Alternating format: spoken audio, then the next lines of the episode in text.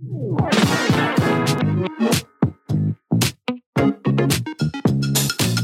家好，我们是米走大学，我是周伟航。我是遗梦，好，这是我们爱乱想的第二十集，我们要来上《论语》的礼人，有第四章礼人，我们要从第七开始往下。我们还是一样，请一凤把文言还有翻译的部分念一下。子曰：“人之过也，各于其党。观过，斯之人矣。”翻译是孔子说，人的过错各不相同，观察过错就能了解人的精神境界。那当然讲精神境界很玄呐、哈，那到底什么他的精神境界？就失之人矣啊，哈，就是他的意思是说哈，呃，我们到底要如何去改善我们自己的道德呢？啊，它的核心就是人嘛，那我要怎么提升我的人的精神呢？啊，仁爱、仁慈的精神，我到底要怎么做呢？啊，那很多人说啊，你应该去捐钱啊，你应该去做社会服务啊，仁慈啊，哦，仁爱啊，照顾小朋友啦、这个哈，不见得是你需要的。你可以从啊，孔子的意思是说，你可以从你犯错的地方去思考哦，就是说，嗯，这个比如说我是一个呃非常暴躁易怒的人，那我去改变暴躁易怒这件事情，我就能够变成一个人的人了。你都知道这是你的缺点，那你就把它改掉啊，啊，都已经知道是缺点的嘛，啊，所以把这个补足，你就变成人人。啊，那你说，哎，其他的不需要吗？啊，如果你觉得其他东西也是缺点的话，再去改进那个部分。但如果你所有的呃品德向度都有五十趴以上啊，就是比较好，就只有暴躁易怒是比较差的话，那你改善这个的话，那就的确可以算是人人啊，达成人的标准了。所以啊，这一句话它的真实含义是啊，就是要对症下药。人没有标准答案，但它会有一个核心的观念，就是补足你的缺失。那什么是你的缺失呢？就是你可以从客观的角度，也可以从主观来判断。但一旦掌握到了缺失之后，就去把它改进吧。只要把它改进，就会是人了啊。那当然了哈，在我的生活工作环境里面哈，最常碰到，因为我们就是做名嘴嘛，哦，最常碰到就是失言仔。啊，就是名嘴爱讲话啊，这个话讲太快就失言啊，这个真的啦。如果他们能够改掉乱讲话的习惯，其实多半都是不错的人。我的同行们，还有我们的那些啊执行制作助理啊，可是哈，在那边真的要抱怨一下。前几天我有跟李玲抱怨，就是真的最近真的哦，我不是一个应该不算是暴躁易怒人，但是我真的会对某些人真的顺怒。瞬间暴怒，诶，就是那一种哦，怎么会这样？哦，危机吗？哦的那种瞬间易怒啊，这个大概是我在直播有稍微讲过了哦，就是在我们的工作环境中，有一些助理啊，就是一般人可能会觉得说，诶，他人不错，可是我们跟他合作，他稍微讲一句话，你那种理智就断线了啊。然后我就一直想说，干为什么我会理智断线呢？后来才发现，就是啊。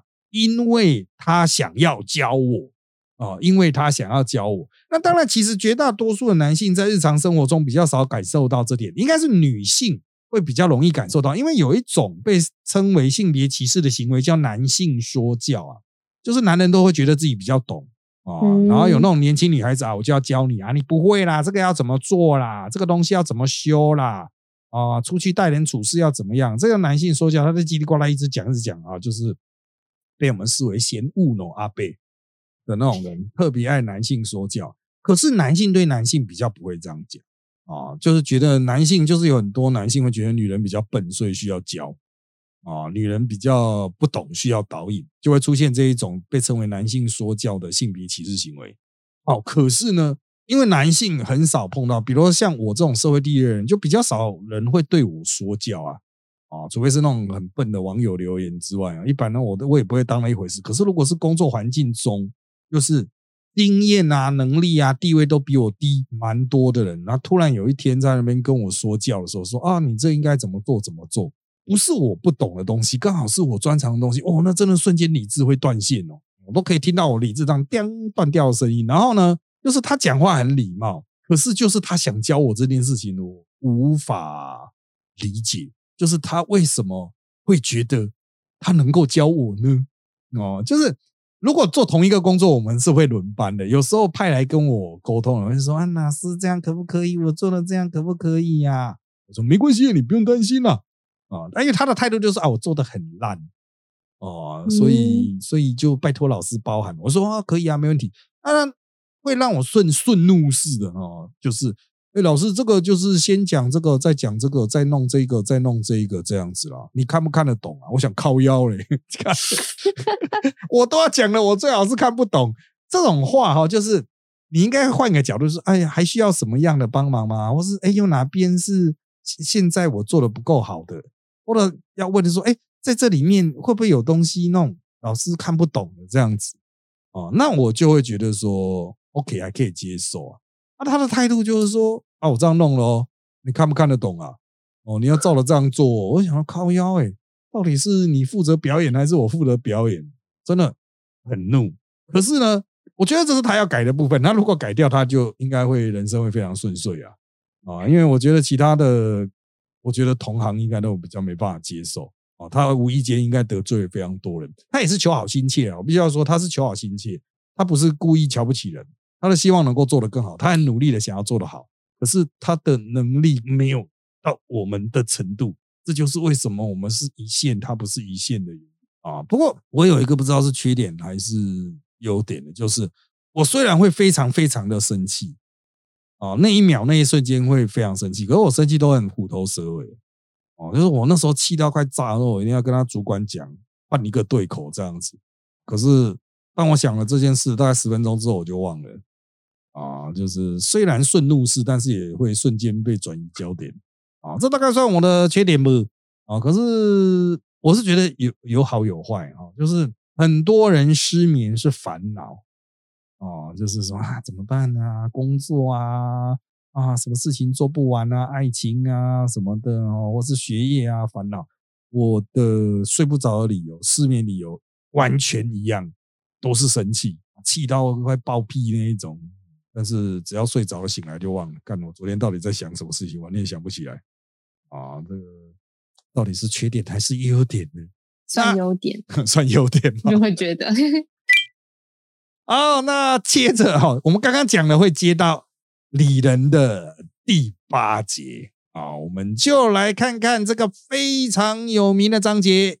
我们一样请一凤来念原文还有翻译的部分。子曰：“朝闻道，夕死可矣。”翻译是孔子说：“早上理解真理，晚上死也值得。”然后，这个非常有名的章节了，大家在很多地方都可以看到啊，有些课本也会收录啊。朝闻道，夕死可矣。它是描述啊，就是如果你掌握了真理啊，其实人生就已经死而无憾。这个是我们在哲学上经常引用的一个标准，就是什么是你的终极目标、终极关怀。啊，就是你到死的时候会最关心的事情啊。那它其中有一个测定的标准，就是哎，死而无憾的条件是什么？什么样的状况下你死了就没有什么遗憾了？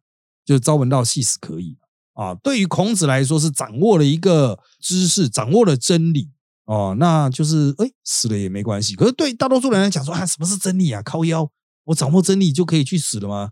啊，我可能不需要真理啊，啊，我只想要吃好睡好啊。那当然，吃好睡好过好日子，对你来说就是你的真理。就像人家讲什么可爱就是正义一样啊，这个可能对你来说吃得好就是真理吧。啊，那当然了，孔子毕竟是读书人，他提到的这个是道哈。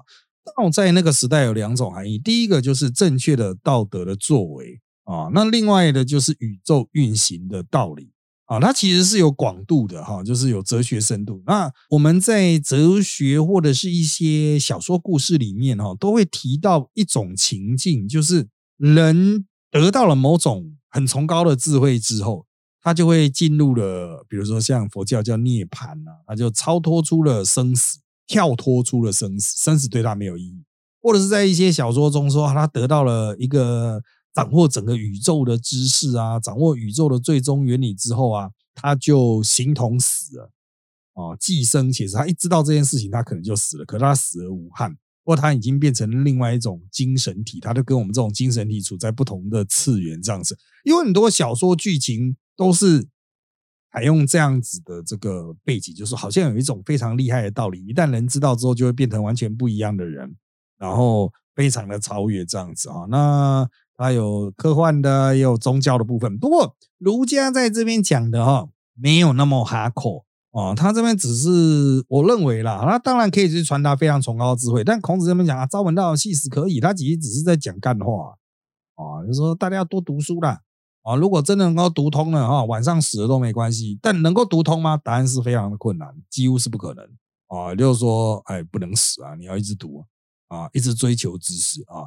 那这个追求知识就变成儒家的一个很重要的生命的目标，因为它是一个学无止境啊，啊，就是你就是要一直学，一直学。啊，所以你可能永远都无法闻到，那也就没有什么死了可以的哈，什么死了也无妨啊，就没有这样子的状况。那我个人哈，在这个从事学术研究的过程中，我们绝大多数的接触到的非常厉害的学者啊，其实他们都会传达出一种不能说是接近，但可以跟这种说法类比的心态。就是他们在从事学术研究的时候，有时候会达到一种精神的高峰，比如说解开一个非常难的难题，或者是实验成功做出来了，或是他们终于打通了论文的最后一个环节，哈，得到了结论等等的，他会有一种知识的满足感和新快感，哦，的确是，嗯，我觉得是蛮崇高的。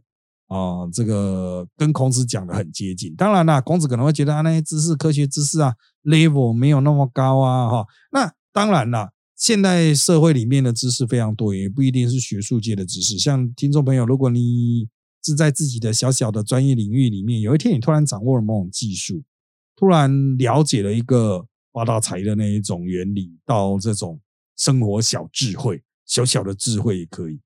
啊，甚至只是抄到一条近路啊，其实都能够产生一定程度的新快感。这个在我们的哲学领域的说明中叫做内在的善啊。那这种内在善，它当然不是说啊，那我得到内在善，我都可以去死了啊，不是啦。它是我们人类幸福的基本的要素，是像小小的砖头，你要在你的人生中不断去累积这种砖头。你可以把它当做是村上春树的那种小确幸啊。那只要你的在人生中累积了很多小确幸，即使只是喝咖啡。只是出去玩，只是看一下窗外的景色，不断的累积这种小确幸，最后你的整整个人生就是一个算是整体的幸福吧。那相关的理论呢？啊，其实是在我的 YouTube 频道的会员专区哦，我们已经上了四十四周了哦，在我录音的时候哦，上了四十四周了。那你听到的时候，可能第四十五周都已经上完了，那就把。整个我写这个理论的相关论文，通通上完了，我整整上了将近一年呢。哦，整整上了一年，然后我们就是由 Hosfina 还有李玲交替支援啊，把这一本我的博士论文上完。一本博士论文上四十五周，所以建议哈大家千万不要读博士啊，上四十五周啊啊才上完啊。接下来我们就来看。李仁的第九节，一样请一凤来念原文和翻译的部分。子曰：“士志于道，而耻恶一二十者，未足于义也。”翻译是：孔子说，立志追求真理而耻于粗布淡饭的人，不值得交谈。这个就是这个志于道，他志道哈，呃，有追求学术的高峰。有人生的正道哈，都可以啊。这个士呢，士不可不容易，士就是当时的一种社会阶层的读书人啊，有知识人啊，贵族的最基层啊，哈啊，就是有识字能力的人呐，啊，执行社会角色的人呐，就是当时时代中跟就农工商之外的那个阶层啊，士啊，那他可能是战士，也可能是公务员、文主的哈。他说，你作为这样的一个社会的。这个算已经算有点算贵族了，不同的这个阶层，不同于农民的这个阶层，不直接从事生产的阶层，那你却耻于二一二十，不好的衣服，不好的食物啊，那这个就其实没什么好讨论的，就是讲白点呢，要干大事的人哈啊，要搞大事业的人哈，就不能拘泥于就是一时的享受，你要能够忍。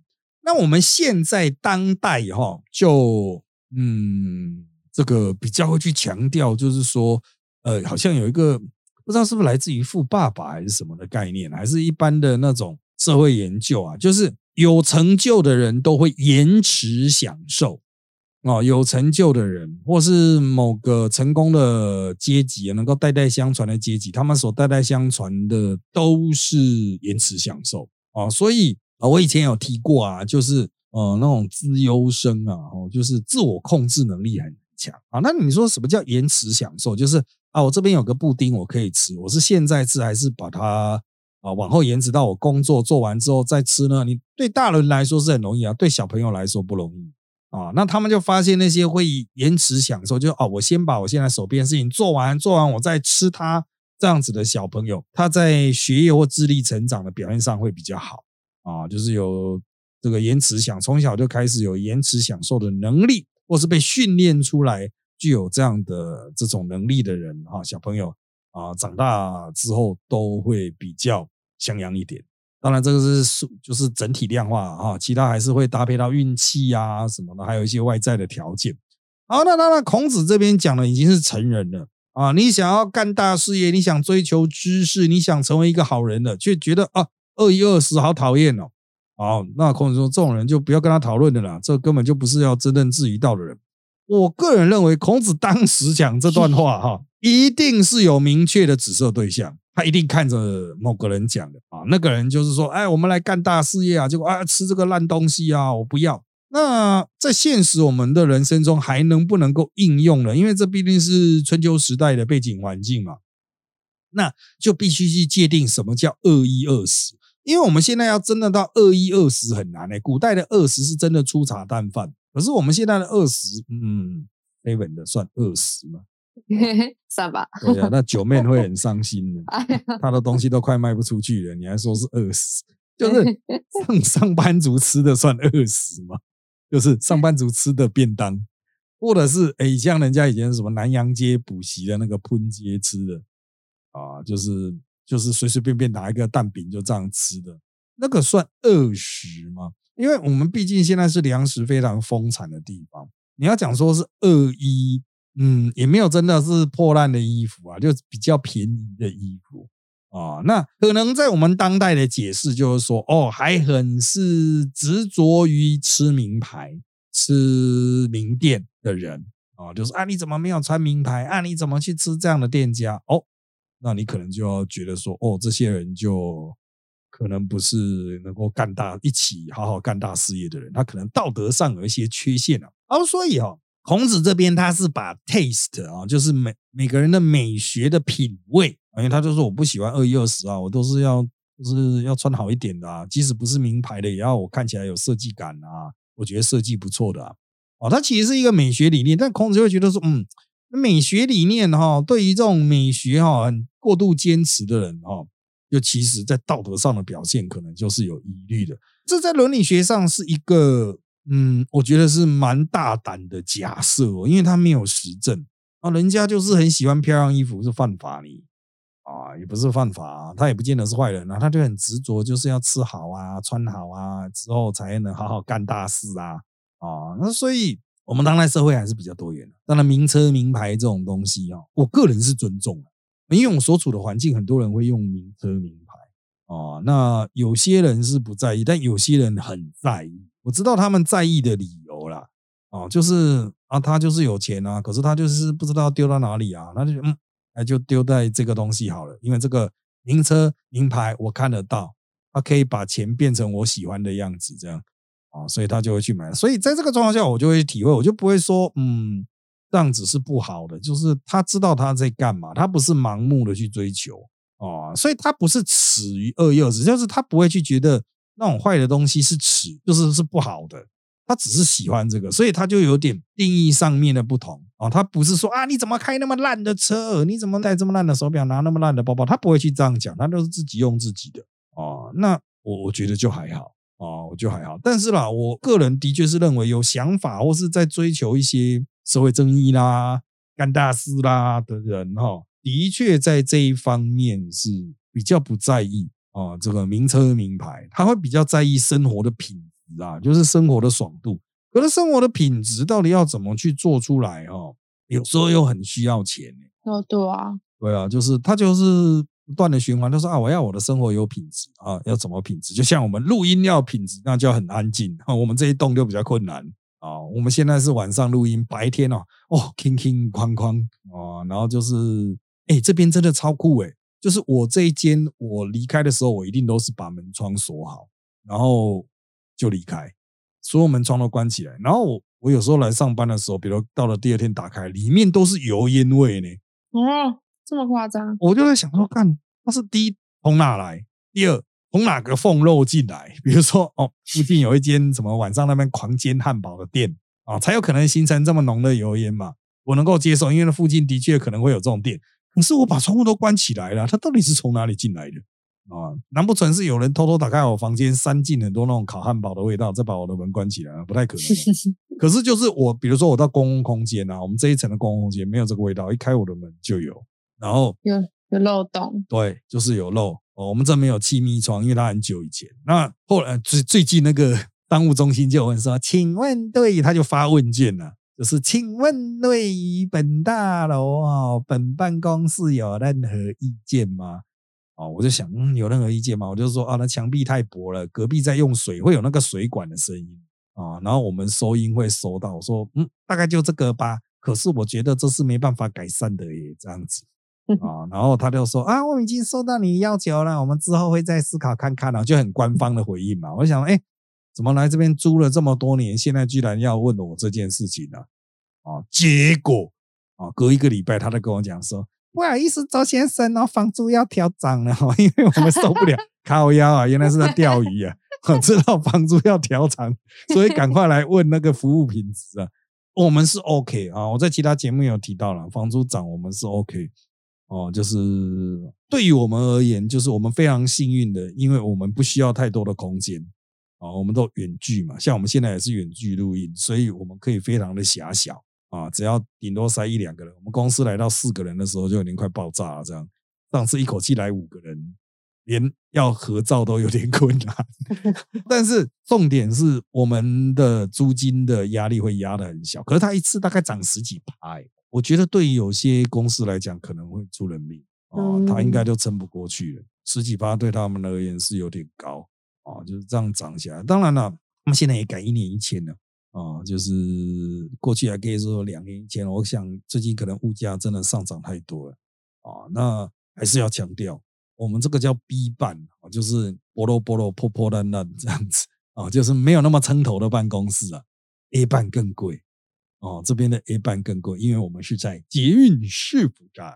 A 半就是你看到那些什么四十几层楼那一种啊，那个都是 A 半的，哇，那个更贵啊。那当然你要条件好的话，你可以搬去 A 半，可是 A 半不见得就比较适合我们这一种。我们这种有时候还是要窝在比较烂的地方。像我最近有去别的公司开会啊，我赫然发现他们连会议室都省了，就是他们去外面租小树屋。哦，就是有一个这个要怎么讲啊？他就是专门去租开会空间、上课空间啊，甚至录音空间的地方啊，叫小树屋。他们就是直接就去租小树屋，所以终于解答了我的一个疑惑，就是哦，小树屋租了那么多的大楼，然后它都空空的，如果没有人用的话，它到底怎么盈利？后来我才知道说，哦，原来是附近的公司直接把会议室省了，然后他们要开会就。真的呢，就大家抱着笔电哦，就搭电梯下楼，走走走走到隔壁栋，再搭电梯上楼 去别人公司开会。我觉得嗯也是不错啊，这个推荐给有还有一些还没有办法看破的公司啊。接下来我们就来看今天的目标节李人的第十节，一样请一凤来念原文还有翻译的部分。子曰：“君子之于天下也，无事也。”无莫也，义之与弊。翻译是孔子说：君子对于天下事，不刻意强求，不无故反对，一切按道义行事。这一章啊，是我的座右铭啊，座右铭啊。现在很少人在讲座右铭，就是写了一个标语贴在旁边。作文的题目。对对对对啊，就是我的座右铭啊，我的座右铭就是君子之于天下。接下来就是发音的部分，因为它的解释有非常多种。但是大意一样，无事也，无莫也有，无敌也，无目也啊，就是它有很多念法。我个人是念两个交叉的，叫做“君子之于天下，无敌也，无莫也，义之与弊”。啊，也有人念“无事也，无目也，义之与弊”。啊，就是自己决定了哈。他的意思就是，我们出来待人处事，如果你想当一个君子，没有一定要这样做，也没有一定不这样做，一切都看是不是宜。啊，他这边的义之与弊的是道义的义，但是他义之与弊就是比较看看呐，就是判断看看他到底适不适合啊。所以这一句话很重要，它凸显了孔子的这个道德价值观了哈，非常的这个具有弹性。很多人认为孔子是义务论，但实际上呢是末流儒学末流已经变成宋明理学的时候，在那边坚持礼教而造成礼教杀人啊。但是原始的孔子呢？他很看状况哦，你如果现在要杀人啊，那当然了哈。这个如果哈，我们讲说有很坚持一件事情啊哈，比如不可杀人，那对孔子来说，其实偶尔可以杀人，但是你要看是为什么杀。这个时候适合杀人再杀，比如说战争的时候，当然要杀人啊。别人要来杀你的时候，你当然可以杀他啊。所以。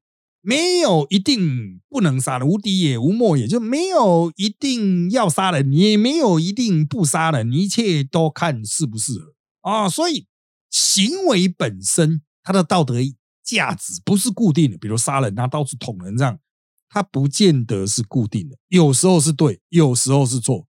所以重点就不是行为本身，重点是什么呢？义就是适宜。那你说干这就是最难呐，我怎么判断适宜的？所以要琢磨嘛。哦，要去磨练你自己嘛，要去增进你的社会见识。你看多了，听多了，你就知道，嗯，这个时候我应该怎么做。所以，呃，我是很鼓励大家进行那种心灵上的演习啊。什么叫心灵上的演习？就是，哎，我报纸上发生一个很夸张的状况，如果我在街上看到这样子的状况的时候，我该怎么办？大家比较常做的心理演习，可能是啊，嗯，捷运上让座，我要不要让？啊，或者是啊，等一下去吃东西排队哦，我到底要不要排？哦，我们大多数人进行的心灵演习都这一种，但是我认为可以去推广。你看到很多夸张的状况，即使不太可能发生在你的身份、性别，你也可以去思考看看，这可以让你产生一种比较纵观的价值判断的能力。哦，你在判断义啊，就是宜是宜的宜的时候，你会很就是。比较客观啦，就不会只是你一厢情愿。比如说，这时候到底要不要让座？哦，你可能综合判断说啊，反正我年轻人，那站一下减个肥啊，哦，就不要做了。哦，但有时候你就会觉得说，靠腰，我现在已经快死了，我一定要做一下。那你就知道说，当你要做的时候，你要展现成快死的样子，而不是很健康啊。啊，所以仪这件事啊，就是以宜然的移啊，哈，仪这件事情啊，实际上哈，没有你想象的那么难，但是你要。有意识的去增进自己的判断力，而大多数人都日常生活就是不断的发呆哦，就是不断浪费时间。那你干脆就时时去琢磨嘛。比如说，你看同事这样讲话，那你想说，嗯，如果是我，我要怎怎么讲啊？这件事情如果是我来处理，我该怎么处理？那透过这个反反复复的这种心灵操演哈，即使你一辈子都没有机会实战验证，但是你也养成了。很熟练的判断力，因为随时都在进行这种思考嘛。一旦有天你碰到一个突发的状况，这个状况是你从来没有心灵演练过的，你也会很快速的找出最适宜的方法哦，因为你的大脑的回路已经建立了啊。比如说啊，糟糕，这时候有一个小朋友在路边上吐，他爸爸妈妈怎么没有看到？那我现在应该怎么办？那你平常有进行心理眼睛，知道嗯。啊，赶快联络其他的人，可能帮忙叫救护车啊！啊，再通知会一直留在现场的人啊，就是哦，就是如果真的有爸爸妈妈出现了，有个小朋友可能要叫救护车啦，让这个小朋友看看他能不能讲话，赶快再打电话叫警察啊！除了救护车，因为救护车不见得会叫警察等等的哦，你很快会去做一连串的判断，你才能够做出一个相对适宜的处置啦啊！好，那当然，这个不断的心灵演习的这件事情，也是一个。道德上应该去做的哦，只是很多人都比较可惜啦哦，就是觉得说你直接告诉我怎么做就好啊。实际上啊哈，从古代儒家一直到近代的伦理学哈，都没办法提供你一个万用的操作模式。如果有的话，也非常的模糊哦，就是像这样，君子之于天下无敌也，无莫以之比。很多人觉得看了剥削了，我根本没办法学啊。但是这是我的座右铭嘛？为什么会把它设为座右铭呢？就是我时时刻刻可以用这个事情去提醒我自己，不要过于坚持，也不要过于否定啊！真的要去不断的调整自己，判断到底什么才叫适合。好的，那时间差不多啦，我们这一节内容就到这边喽。那请追踪我们米走大学脸书粉丝团与 YouTube 频道，掌握我们的最新状况。也请在各大 Pocket 平台给我们五星好评。有意见也请在 YouTube 迷走大学留言，让我们知道。谢谢大家的收听，那就在这边跟大家说拜拜，拜拜。